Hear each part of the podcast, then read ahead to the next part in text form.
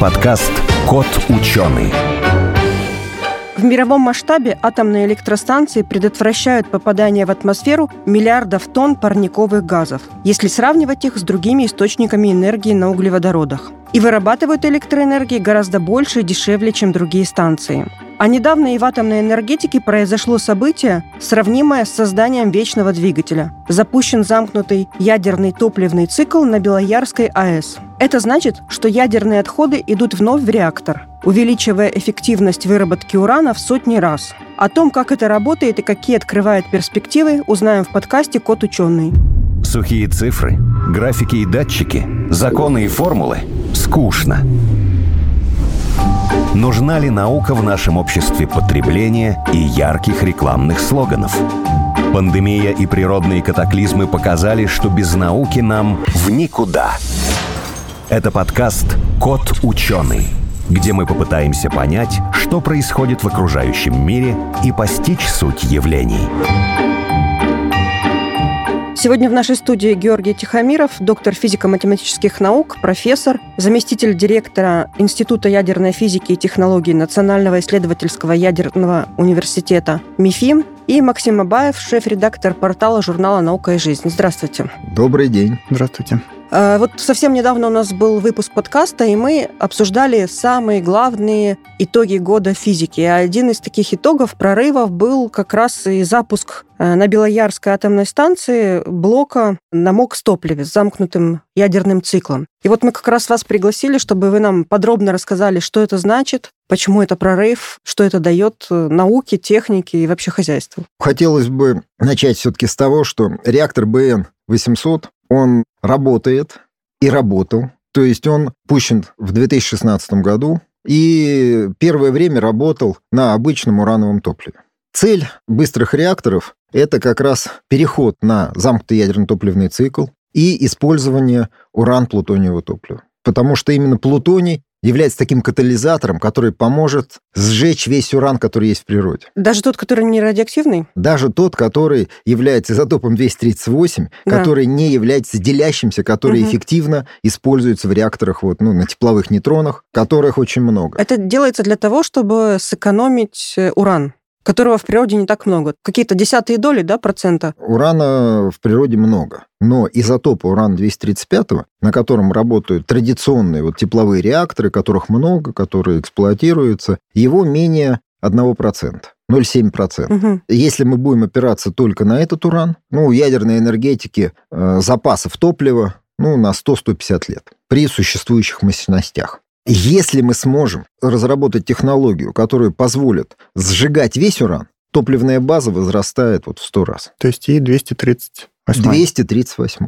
И вот замкнутый ядерный топливный цикл позволяет это сделать. Угу. Более того, для этого нужны специальные реакторы, которые называются быстрыми, и которые не содержат замедлителя. Да, я читала что про реактор на быстрых нейтронах, на медленных нейтронах. Чем они отличаются? Конструктивно или принципиально по самой реакции, которая там происходит? Они здорово различаются, потому что в тех реакторах, которые называются реакторами на тепловых нейтронах, обязательно есть замедлитель. Технологически они, конечно, освоены лучше всего. Сегодня в мире строится там 57 реакторов, в данный момент, это можно посмотреть в базе данных там, Международного агентства по атомной энергетике. Ну и большинство из них это как раз реакторы, ну типа нашего ВВР, водоводяной энергетический реактор, где вода, обычная вода, является и замедлителем, и теплоносителем одновременно. Эти реакторы надежны, эти реакторы сегодня дают 90, там, наверное, 9% электроэнергии, которая вырабатывается на АЭС, но у них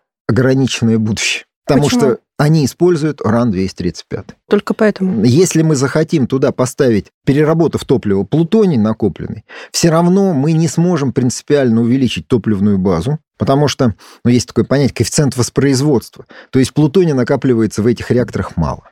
И поэтому приходится использовать уран-235. Ну и даже если мы будем использовать плутоний, который в них накопился, то, соответственно, мы сможем использовать ну, максимум полтора процента урана, который есть вообще в мире, в природе. Да, такой наивный вопрос. А превращать 238 уран в 235 и, соответственно, как бы питать им вот эти тепловые обычные станции. Таких Это невозможно. сейчас нету. Экономически точно невозможно. Но есть другой путь. Так как уран-238 в результате нахождения в нейтронном потоке дает плутоний-239, то мы можем попробовать использовать вот плутоний как катализатор. И действительно, вот только в быстрых реакторах возникает очень такая интересная ситуация, когда ты делаешь топливо, делящимся элементом является плутоний, ты ставишь его в реактор, он работает, ты вынимаешь топливо, а плутония даже больше, чем было заложено. То есть это вот уникальное отличие быстрых реакторов. Оно связано с тем, что быстрые нейтроны при делении дают вторичных нейтронов больше тройки, а в тепловых реакторах только два с половиной. И вот это позволяет накапливать топлива. То есть фактически превращать уран-238 в плутоний. В реакторе на быстрых нейтронах там, получается, нет воды? Нет воды. А электроэнергия, получается, все равно из нагревания воды? Да. Почему? Потому что вот на всех атомных электрических станциях сегодня э, работает схема, что у нас есть как бы первый контур, где какой-то теплоноситель нагревается в результате прохождения через активную зону, и есть второй там или третий контур, где есть вода, которая кипит, и пар идет на турбину. То есть это вот все реакторы работают. Не исключая те быстрые реакторы, которые сегодня работают. Сегодня работают натриевые реакторы. У них трехконтурная схема. Первый контур – это натрий, который идет через активную зону. Второй контур – это чистый натрий, который забирает тепло у натрия первого контура, и он только передает воде свою энергию, и вода начинает кипеть. Это связано с тем, что натрий, к сожалению, может вступать в достаточно такие интенсивные реакции с водой, с водяным паром, ну и поэтому любая разгерметизация она может привести к выходу радиоактивности, что хотят избежать. А если брать по эффективности, где больше всего получается электроэнергии с одного и того же количества топлива? Одинаково. Потому Одинаково, что в реакторе да? 200 МФ на одно деление, и оно и там, и там. А я думала, реакторы на быстрых нейтронах это вот класс следующего уровня атомной электростанции, поэтому и там наверняка ну, не лучшая электроэнергия, но хотя бы больше ее должно получаться, нет? Нет. Это, э, я думаю, все-таки можно так отнести к заблуждению. Поэтому нельзя сказать, что тепловые это устаревшие. Нельзя сказать. Нет, Нет. да? Нет. На самом деле, вот тоже интересный вопрос, связанный с тем, что атомная энергетика прошла большой путь.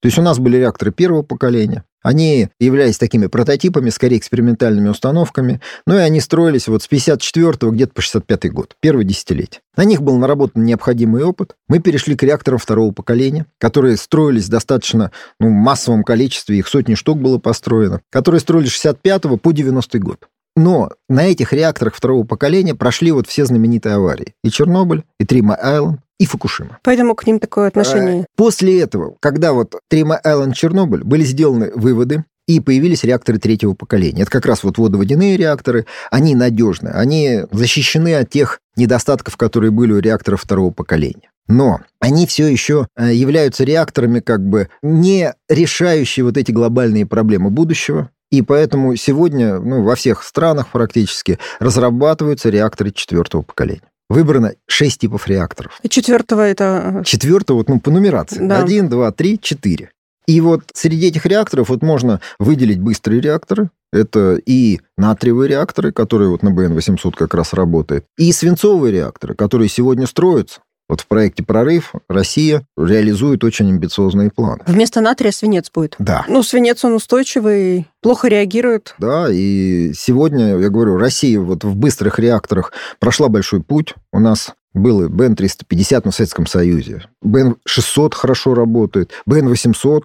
И, соответственно, следующие проекты, которые ну, Россия будет реализовывать, сейчас реализуемый проект Брест-УД-300, это другой реактор на свинце. Ну и в перспективе, наверное, БН-1200, БР-1200. Это вот реакторы четвертого поколения. А сколько вот по времени, ну, какой жизненный, там, не цикл, а продолжительность жизни вот одного реактора? То есть мы уже можем сказать, что вот, вот этот реактор может работать, там, не знаю, там, 60 лет, 100 лет и не больше, а дальше уже накапливаются там какие-нибудь изменения, там, материал стареет? Нет, это все уже как бы в проектах сформулировано. Первые реакторы второго даже поколения строились на 30 лет эксплуатации. Реакторы третьего поколения, которые сейчас пускаются, водоводяные, они ориентированы на 60 лет эксплуатации с возможностью последующего продления. То есть, на самом деле, каждый ну, год фактически реактор останавливается на перегрузку и профилактику. Все системы проверяются, и если что-то надо заменить, заменяют. Если надо дополнительные какие-то приспособления для там, улучшения характеристик, они вносятся. Поэтому вот существующие реакторы будут работать, ну, минимум еще лет 100 потому что, ну, сейчас вот 57 только строятся. Когда они построят 60 лет эксплуатации плюс продление, то есть существующая энергетика, ну, минимум на 100 лет. Ну, так это же хорошо. Я думаю, да, потому что вот если говорить о самая месте ядерной чистая, энергетики, она самая чистая. Дешевая. Дешевая, как бы тут можно поспорить, потому что большие капитальные затраты. Но главное, что она очень концентрирована. То есть она не дает выбросов, она позволяет один раз загрузить, целый год работать без фактически подпитки топлива. Она надежна. И если посмотреть вот на статистику, которую часто приводят там по смертям на единицу энергии, по выбросам на единицу энергии, за весь цикл, включая строительство, то она ну, в один ряд идет с э, ветром, солнцем. Угу. И поэтому не исключено, что за ней большое будущее. Если все там электростанции будут строиться на вот таком МОКС-топливе с замкнутым циклом, это к чему приведет? Что будет еще дешевле электроэнергия? Что это даст? В ближайшее время этого не произойдет. В ближайшее время будут строиться тепловые реакторы и будут традиционные виды топлива, то есть это обогащенный уран-235 использоваться. Те проекты, которые сегодня реализуются прежде всего в России по анализу быстрых реакторов и замкнутого ядерного топливного цикла, это все-таки шаг в следующую атомную энергетику. Почему? Потому что вот если посмотреть на альтернативу, нефть, газ, уголь, то это ограниченный ресурс. И через десятки лет цена их будет непомерно возрастать только с того, что мы их тратим. И вот тогда атомная энергия будет экономична. Тогда будет это все действительно и дешево по сравнению с угу. другими видами энергии, и исчерпание материалов может произойти для солнечных батарей. То есть в этом смысле ядерная энергетика – энергетика будущего. Но к будущему надо готовить сегодня. Замкнутый цикл, он же решает и проблему с ядерными отходами. Да, да. Ну, так почему же тогда не везде его использовать? Так бы мы все загрузили в этот замкнутый цикл. Нет, ну, во-первых, сегодня это электричество все-таки будет дорогое. Второе, то, что ну, часто проблема с отходами немножко преувеличена. Потому что, несмотря на то, что они накапливаются, мы все-таки их научились перерабатывать, где-то треть перерабатываем. И, соответственно, замыкать цикл мы используем вот в России регенератор урана, и повторно используем. Но масштабное вовлечение в замкнутый ядерный топливный цикл, я думаю, это все-таки завтрашний день. Почему нет? Что мешает этому? Мешает Переоборудование, самом... да? Нет, нет, нет, нет, нет. Мешает, на самом деле, дороговизна. Дороговизна чего? Заводов по переработке. Мы должны отработать все технологии для того, чтобы ну, сделать их наиболее эффективными. Мы делаем в этом первые шаги. После того, как будет реализован проект «Прорыв», который сегодня на Сибирском химическом комбинате уже в фазе строительства реактора, уже построен блок по формированию свежего топлива, но впереди еще блок по переработке топлива. Его реализация позволит и экономические оценки проверить, и посмотреть на реализуемость вот такого компактного размещения замкнутого Это вы уже говорите о каком-то следующем проекте, не то, что на Белоярской, да, запущено? Нет, Белоярская атомная станция – это все-таки МОКС топлива, это традиционный натриевый реактор, это экспериментальные ТВСки, которые делаются на горном химическом комбинате. Это такой эксперимент. Он демонстрирует возможности замкнутого ядерного топливного цикла и в какой-то мере сделан колоссальный шаг в ядерную энергетику будущего. Когда вы говорите экспериментальный, что там, не вырабатывается электроэнергия? Вырабатывается. Как а, ну 800, так он не совсем... 800 мегаватт. Это же много. Это много, конечно. Это тогда, это... значит, не совсем экспериментальный, ну, я так уж говорю, да? да, конечно, это промышленные реакторы. Но вот если посмотреть на реактор БН-600, он отличный. На нем откатаны технологии ну, работы с натрием более там 30 лет, там даже уже к 40 годам безопасной эксплуатации. Но при этом используется топливо урановое что, в принципе, делает электричество на этом блоке достаточно дорогим. По причине того, что обогащение высокое и гораздо дороже из-за того, что неэффективно используется природный уран. По сравнению даже Это на БН-600, да? Да. А если мы туда привезем вот это МОК-топливо, оно там не будет работать на БН-600? Но это требует, опять-таки, обоснования. Это требует э, необходимости проверки систем, которые управляются. Почему? А, Потому то есть так что просто нельзя Просто взять, так нельзя. Загрузить туда другое э, топливо. У плутония есть свои особенности. У него там такой научный термин, гораздо ниже доля запаздывающих нейтронов, что требует более высокие требования к системам управления. И к этому надо готовиться. Если про эксперименты атомной энергетики, они не боятся скажем так, термоядерных реакторов. То есть, что если вдруг там будет какой-то прям прогресс-прогресс, то все вот эти усилия, они окажутся, ну, так, обнулятся. Нет, я бы так сказал, что действительно у термоядерной энергетики, наверное, есть еще более далекое будущее. В ней работы ведутся. Но сегодня, на ближайшую перспективу, пока ничего не просматривается. То есть сегодня строится проект ИТР, реализуется. То есть мы, наверное, там... Его отложили, кстати, знаете, еще. Ну, знаю, да. знаю, да. Еще ну, где-то вот э, к 30-му, к 35-му году только зажжем плазму. Но там пока никакой электроэнергии не будет. Это будут, ну, некие попытки осмысления, стоит ли переходить к демо, есть ли какие-то альтернативы, есть ли наше понимание, как удержать плазму. То есть в этом веке я, честно говоря, как-то пока не вижу перспектив у термоядерной энергетики. У ядерной видно. Более того, даже в этом веке видно, что только тепловые реакторы ну, просто неэффективно будут использовать уран. И поэтому апробация замкнутого ядерного топливного цикла угу. в этом веке – это ответ на вопрос, что будет в следующем. Какое место атомная энергетика займет следующим? А, это вы уже работаете на следующий ну, век? В том числе. А вот тот эксперимент, о котором вы начали рассказывать, э, Брест на проект Но «Прорыв». Это не эксперимент, это реактор, который будет давать 300 мегаватт электричества, но которым будут использоваться уникальное топливо, уникальный теплоноситель, и будут проверены идеи Брест расшифровывает реактор с естественной безопасностью. То есть мы должны все эти идеи ну, проверить. Они проверены на экспериментальных установках, а это вот ну, в рамках промышленной эксплуатации. А какое там будет топливо и теплоноситель? Чем отличаются? Э, теплоноситель там будет свинец. Ага. Горячий свинец такой. А топливо будет уран, плутоний, но нитрит. Угу. Нитрит. Сейчас делают из оксидов, да. Да, а будет из нитридов. У него свои плюсы, свои минусы. Это надо было топливо сделать, что сделано, опробировано. У него есть уникальный у этого реактора еще потенциал, связанный с тем, что там будет равновесная активная зона. Это означает, что зона как бы ну, в процессе эксплуатации ну, будет одна и та же, не будет меняться. То есть это очень здорово влияет на систему управления, на надежность работы реактора. И если все получится, то это будет, наверное, ну, шаг вот в возможную линейку реакторов, которые будут вот, ну, давать энергию как бы из обычного природного урана. Это еще через сто лет, да, как вы говорите? Ну, не сто лет. Это все-таки реактор Брест должен в 25 году начать работать. Соответственно, ну, 10 лет эксплуатации, там, посмотр. И вот следующий проект мы можем уже запускать ну, в 1935 году, БР-1200. И если мы его запустим, и он пойдет, то мы уже можем делать серию. И значит, что с 40-х, 50-х годов мы можем вместо ВВР, в которые сейчас строим, либо миру предлагать, либо у себя строить вот эти реакторы. Может быть, пойдет натрий. БН-1200 угу. как экономичный, как хороший источник энергии на МОКС-топливе. Отлично. Это только показывает, что у российских физиков большие планы и перспективы, в том числе обеспечение энергии вот не только в своей стране, но и в других странах. В космосе мы когда-нибудь построим атомный реактор. Ну и вообще, как бы, вот, скажем, сфера таких мобильных атомных источников энергии. В космосе летают ретеги. Есть же корабли с атомными реакторами. Ну, корабль, он все-таки большой, а для космоса Ледокол, может поменьше. Э, нет, нет, нет. На самом деле атомно-ледокольный флот – это наша гордость. Но есть еще плавучая электростанция. Конечно, конечно. Мало кто знает, что действительно по ледоколам